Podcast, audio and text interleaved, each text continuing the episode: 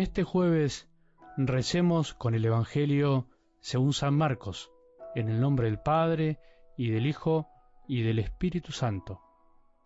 Cuando Jesús salía de Jericó, acompañado de sus discípulos y de una gran multitud, el hijo de Timeo, Bartimeo, un mendigo ciego, estaba sentado junto al camino. Al enterarse de que pasaba Jesús, el Nazareno, se puso a gritar, Jesús, hijo de David, ten piedad de mí. Muchos lo reprendían para que se callara, pero él gritaba más fuerte, Hijo de David, ten piedad de mí. Jesús se detuvo y dijo, Llámenlo. Entonces llamaron al ciego y le dijeron, Ánimo, levántate, él te llama. Y el ciego, arrojando su manto, se puso de pie de un salto y fue hacia él. Jesús le preguntó, ¿Qué quieres que haga por ti? Él le respondió, Maestro, que yo pueda ver. Jesús le dijo, Vete, tu fe te ha salvado. Enseguida comenzó a ver y lo siguió por el camino. Palabra del Señor.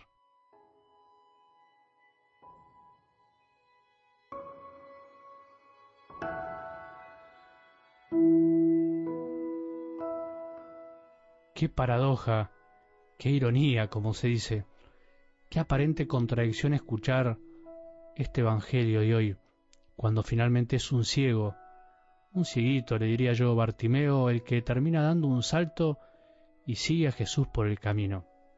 Terminamos una sección del Evangelio del Marcos que se llama así, la sección del camino, cuando Jesús se decide a caminar hacia Jerusalén para finalmente entregar su vida y por el camino les va anunciando a los discípulos que va a ser entregado, maltratado, para terminar sufriendo por nosotros y al final resucitar.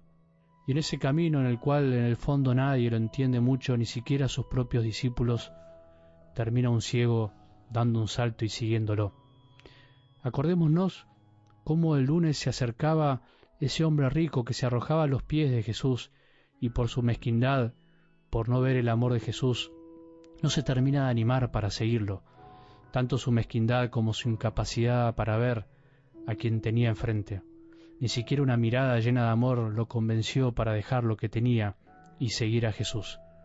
Después el martes escuchábamos cómo Pedro de algún modo regateaba con Jesús y buscaba algo a cambio. Nosotros lo hemos dejado todo y para nosotros ¿qué vendrá?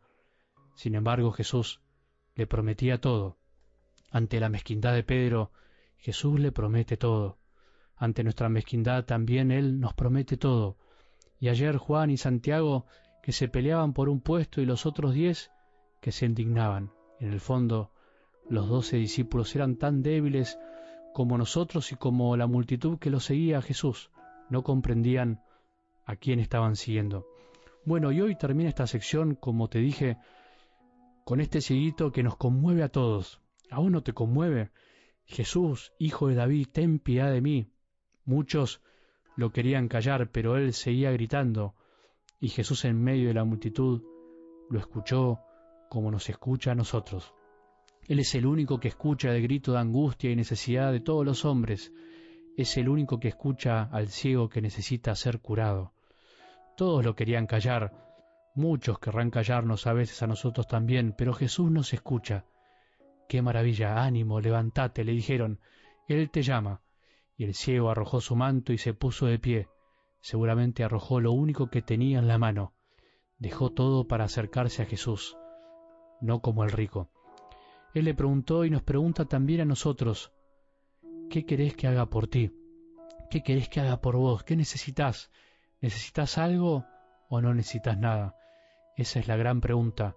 No podemos reconocerlo, no podemos seguirlo por el camino si no nos damos cuenta que algo nos falta, porque Jesús no nos puede dar lo que nosotros no pedimos, en definitiva, lo que no deseamos, porque de alguna manera cuando no pedimos nada es porque estamos ciegos, y por eso en realidad son los discípulos los que no ven.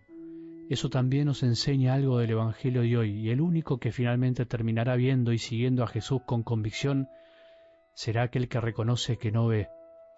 Lo mejor que tiene este ciego es que reconoce su necesidad, por eso le dice Maestro que pueda ver, y ante esta demostración de necesidad profunda de humildad, es cuando Jesús le dice, vete, tu fe te ha salvado. Y enseguida, dice el Evangelio, comenzó a ver y lo siguió por el camino. Los hombres ricos de corazón y de cosas materiales también, vos y yo que a veces estamos tan llenos de cosas y nos creemos sin necesidades, ricos que andamos buscando un puesto por este mundo, ricos de andar regateándole a Dios algo a cambio por lo poco que hacemos, finalmente, como estamos llenos, no podemos dejar nada, no nos animamos a dejar nada y por eso a veces no seguimos verdaderamente a Jesús. Y por ahí estamos también ricos de tantas cosas como los discípulos, ricos de deseo de poder y andamos detrás del Señor, pero en el fondo no lo estamos siguiendo de corazón, estamos siguiéndonos a nosotros mismos, un reconocimiento, un puesto, estamos sometiendo a los demás con nuestro poder. Qué lindo es el ejemplo de este ciego Bartimeo y pedirle que nos ayude a darnos cuenta de que todos necesitamos ver, que vos y yo, que estamos escuchando ahora la palabra de Dios, necesitamos seguir aprendiendo a ver. El Evangelio de Marcos nos quiere mostrar que en definitiva todos andamos ciegos por la vida y que solamente se cura esa ceguera espiritual que no nos permite ver más allá de las cosas aquel que se reconoce ciego. Señor, que yo pueda ver, Jesús, Hijo de David, ten piedad de mí. Ojalá que hoy demos un salto y nos acerquemos a Jesús para que Él nos pregunte, ¿qué quieres que haga por ti?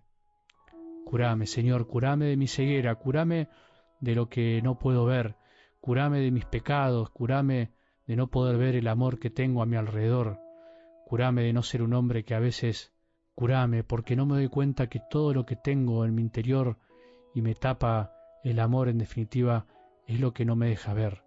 Señor, curanos de nuestra ceguera, lo necesitamos. Que tengamos un buen día y que la bendición de Dios, que es Padre misericordioso, Hijo y Espíritu Santo, descienda sobre nuestros corazones y permanezca para siempre.